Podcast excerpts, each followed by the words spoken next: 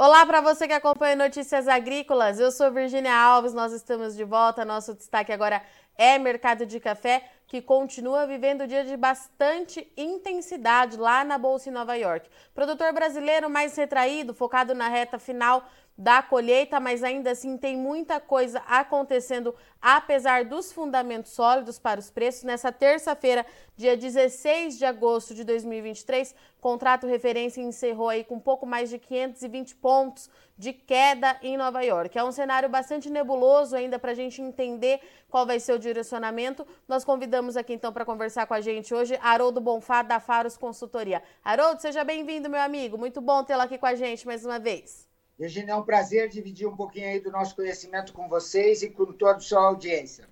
Haroldo, vamos lá então, né? Um dia de baixa, é, 525 pontos, dezembro 22 encerrando aí na casa dos, dos, dos 2,16 lá em Nova York.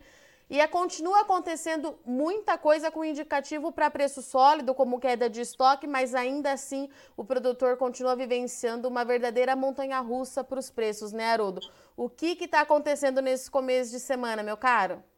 Então, uh, Virginia, nós estamos acompanhando que uh, tanto a Bolsa lá fora, como aqui o mercado interno, vive de notícias. Então, ele solta uma notícia uh, de manhã, depois outra à tarde, e isso vai sustentando ou derrubando o preço durante o dia. A última que nós temos agora é essa liberação dos dados da Green Coffee Association, né, onde que ele aumentou em quase 3% o volume dos estoques eh, deles ah, em julho nos Estados Unidos. E aí, nesse estoque, está compreendendo tudo, tanto arábica como o robusta, lá como café certificado, enfim. E isso aumentou. O que, que o mercado entendeu? Ah, existe café. Não há necessidade, então, da gente correr com preço ou fazer disso uma pressão uh, para você comprar mais café. Com isso, os preços caíram e perderam a importante nível do 2,20, como você bem mencionou, indo parar aí fechando nos 2,16 para o dezembro. Haroldo, vou pedir para você repetir, por gentileza, quanto que aumentou os estoques da GCA? Uh, ah, nós estamos falando em 171 mil sacas, 3%, uh, indo para, uh, deixa eu colar aqui, uh, 6,223, 6 milhões 223 mil sacas, né? onde houve um aumento uh, de 173.201 sacas em relação a junho. Né? Tá. E, Haroldo, mas em contrapartida, a gente continua vendo os estoques é, da ICE recuando bastante. Esse é um acompanhamento que a gente faz aí, pelo menos a cada dois meses, inclusive junto com você, com a Faros. É, não caiu nesses últimos dois dias, está ali na casa da 571 mil, mas ainda assim é um volume bem baixo, mais baixo desde 1999. Como é que a gente faz o balanço disso, né? Green Coffee Association é, subindo, a ICE é, recuando, como é que a gente faz a leitura disso para o produtor entender essa formação de preço nesse momento? Olha, vamos fazer uma colocação bem simples. Café existe. Que tipo de café existe? Ah, bom. Então, o café certificado, sim, uh, caiu. Uh, no nosso entendimento, ele caiu porque uh, esse café foi composto de cafés baratos e agora, com essa subida de café, ah, o mercado foi lá e tomou, tirou esse café que estava em estoque, né? cafés certificados, e chegou nesse nível aí muito, muito baixo uh, de 571 mil sacas. Ele é extremamente baixo, ele poderia sim levar uma preocupação se a bolsa é realmente um sistema de liquidação de café, ou seja, tudo que está sendo negociado você poderia retirar. Isso coloca em dúvida, sim. Porém, o mercado não quer saber disso. O mercado quer saber uh, se tem café e o Green Coffee Association provou que sim. Né? Esses números crescentes dele estão dizendo assim: existe café sim, e você não seja, em inglês fala pique, você não seja tão uh, precioso em escolher as suas, uh, suas preferências. Né? Tem café, escolher o que tem. E o mercado está respondendo a isso, com essas altas e baixas de acordo com a necessidade de cada grupo de café. Haroldo, é, a gente sabe que no caso dos cafés certificados, eles são mais um indicativo financeiro é, do que de demanda aquecida, né? Para o caso da Green Coffee, a gente faz essa mesma análise ou é um pouquinho diferente? Eu acho que eles estão se preparando para um possível aí, aumento que pode vir, uma vez que com a colheita Brasil terminada, né? falta muito pouquinho, uh, você ainda pode ter aí alguns gargalos de logística, gargalos, inclusive até de uh, fornecimento, de cumprimento de contratos, uma vez que a gente não tem certeza do volume de café que foi colhido. Supondo que seja um volume bom, supondo que seja por volta de 40 milhões, né? o mercado estará bem abastecido. Se for menos do que isso, isso pode pressionar preço quando lá na frente, nesse ínterim, no final do ano, você vai ter a colheita Colômbia. Colômbia está com problemas sérios de qualidade, é, sérios de volume, problemas de clima, problemas de produtividade. E com isso estão se falando que o volume que era de 14 pode chegar a 12, né? uma perda aí de 2 milhões de sacas, que para a Colômbia é muito, é muito importante essa perda, não só de receita, como de volume, o que abriria espaço para o Brasil e poderia, então, pressionar preços mais lá para frente, né? uma vez se essa equação caminhar nesse sentido. Então, temos aí bastante coisa para acontecer e temos aí que acompanhar, inclusive, a, a partir agora de setembro, outubro, quando você vai ter, vão começar as floradas, que vão definir a safra 23, que também promete bastante assunto. E, e, e, Haroldo, é, em relação a essa safra que a gente está terminando de colher, né?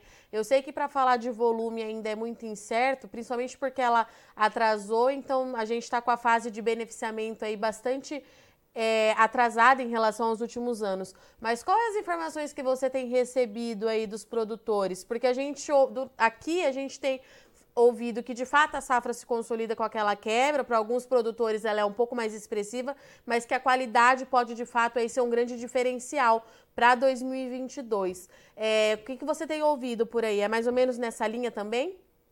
É, sim, uh, quando ficou esse tempo maior uh, de seca e que não houve o que é, uh, poderia ter ocorrido chuvas esparsas durante esse período da colheita, a não chuva uh, favoreceu demais a qualidade do café e como ele está sendo seco. Né? E com isso melhorou a qualidade, como você bem mencionou. Tivemos problemas aí localizados de mão de obra, tivemos problemas aí localizados de custos, lembrando que só agora, recentemente, o preço do diesel, que estava lá em cima, está menos lá em cima, né? continua caro, mas ele está diminuindo pouquinho a pouquinho, semana a semana. Uh, agora, com o preço do petróleo internacional caindo mais ainda, por exemplo, no dia de hoje está 92 dólares o barril do Brent, né? Isso pode permitir que lá mais para frente uh, diminua ainda mais o preço de diesel. Diesel quer dizer o quê? Logística, diesel quer dizer toda essa parte de manufatura e você ainda tem essa parte de secagem. Somando tudo isso, sim, você tem preços que você precisa saber muito bem como posicionar seu custo em relação ao preço de venda e compromissos já previamente assumidos. Então, faça bem essa conta, porque isso vai ser muito importante para você se preparar aí para 23. E como que o produtor está operando nessas últimas semanas, Haroldo? Mercado mais travado, mais tranquilo? Isso tanto, é, te pergunto, tanto para as travas, mas também para o mercado físico, né? Então, uh, sim, é, preocupado né, uh, com essa colocação, uh, fazendo essas contas que a gente já está sugerindo já há algum tempo, e ele está dependendo muito do como está o ânimo da, da, do consumo. Né? Se fala muito em problemas de inflação, tanto no Brasil, principalmente lá fora, principalmente Europa, e que você tem aí compromissos já assumidos, inclusive a preços mais baratos. Então, você vai ter aí uma equação muito interessante para ser resolvida. E você vai ter, como eu já disse, o inverno. Né? Daqui para frente, nós vamos, a Europa, está, o hemisfério norte, né? vai começar já a receber os cafés para suprir inverno. o inverno com problema de, de gás na Europa e problema de energia para toda a Europa, principalmente. E com isso você vai ter que reaver, rever alguns hábitos, e eles falam inclusive o hábito do banho. Haroldo, então daqui para frente a gente vai continuar observando essa montanha russa nos preços, é isso mesmo? Eu vejo que sim, uh, por várias razões, né? Esse nível acima de 2 dólares né, em Nova York, uh, se você considerar os outros cinco anos, você está bem acima dos 2 dólares esse ano, né? Uh, é um número razoável, a remuneração em reais não está tão ruim, você está negociando cafés arábicas aí a 1.300, Conilon você está vendo aí a 700, né? Não é ruim para quem sabe se organizar e para quem tem aí uma estrutura bem enxuta e bem tecnificada. Né? Ah, agora, o que, que o mercado vai tentar fazer? Ele vai tentar se apropriar dessas grandes movimentações né? e ou comprar uh, na baixa, vender na alta, enfim. E são oportunidades que você vai ter inclusive né, com o nosso uh, valoroso real, né, que também fica aí dando essas oportunidades de altas e baixas. Haroldo, então daqui para frente, Montanha Russa continua, o produtor precisa continuar fazendo essas continhas para não deixar de participar do mercado, mas também é, não fazer nenhum negócio que seja muito fora da sua realidade, né, Haroldo? Com certeza, e se aproveitar das oportunidades. Ah, ela ainda bem que estão dando essas oportunidades e compete aí a ficar atento a elas e ver se realmente é isso que lhe interessa e cumprir aí seu, seu papel, né, se preparando aí para 23, que vai ser realmente aí um ano bem desafiador de novo. Então a gente vendo uma sequência aí de anos desafiadores, né, Haroldo? Porque a gente fala muito nessa questão de 2023 ser é, uma retomada na produção, mas a gente tem um clima aí que precisa acompanhar bem de perto, né? Então, e se as chuvas colaborarem, né, a palavra clima, e depois você ainda vai ter outros momentos, né, que vão ter aí até a maturação, enfim, é todo um ciclo que vai se iniciar e vai estar tá, e, e, você vai ter que ter, por exemplo, assim, uh, como que está o preço dos fertilizantes? Estão caindo? Estão subindo, estão estáveis? Você está conseguindo uh, comprar seu defensivo agrícola né, na quantidade que você precisava? Né? E com isso, toda uh, essa equação, essa engenharia uh, é fundamental para o seu processo. Agora, eu vejo como muito positivo a remuneração até hoje.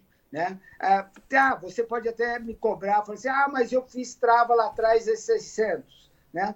Tente renegociar, tente conversar, tem espaço para isso. A gente vê muita gente aí dos dois lados uh, sabendo, e não adianta quebrar ninguém. Não é essa a solução e não é isso que o mercado quer. O mercado quer que seja, você tenha um, um, um suprimento constante e competitivo, tanto aqui dentro como lá fora. Haroldo, muito obrigada, viu, pela sua disponibilidade mais uma vez. Você é sempre muito bem-vindo. A gente segue de olho, a gente segue se falando, porque tem muita coisa para acontecer. Boa semana, meu caro. Virginia, olha, obrigado e parabéns aí pelo trabalho que você faz de levar conhecimento e, e transmitir todos esses dados aí para todo o grupo aí cafeeiro, que é tão importante na tomada de decisão. Grande abraço e sucesso a todos. Obrigada, Haroldo. Até a próxima. Até. Portanto, então, essa foi a nossa conversa com Haroldo Bonfá, analista de mercado da Faros Consultoria, que trouxe para a gente aqui que o cenário continua sendo de bastante instabilidade para os preços de café. Olha só, os fundamentos, quando a gente fala de quebra de safra, problema climático afetando não só o Brasil, mas também a produção da Colômbia, eles continuam e dão sustentação para os preços. Mas os fatores externos, é, como o receio de uma recessão econômica, novos dados da China e tudo isso acaba impactando negativamente a formação de preço lá em Nova York. E o Haroldo trouxe para a gente uma informação importante em relação aos estoques. Você vem acompanhando aqui no Notícias Agrícolas que os estoques de café certificados na ICE é, estão nos menores níveis desde 1999, ou seja, há 23 anos, com uma média de 570 mil sacas desde a semana passada. Esse estoque vem caindo aí nesse último ano, recuou bastante, mas ontem a Green Coffee Association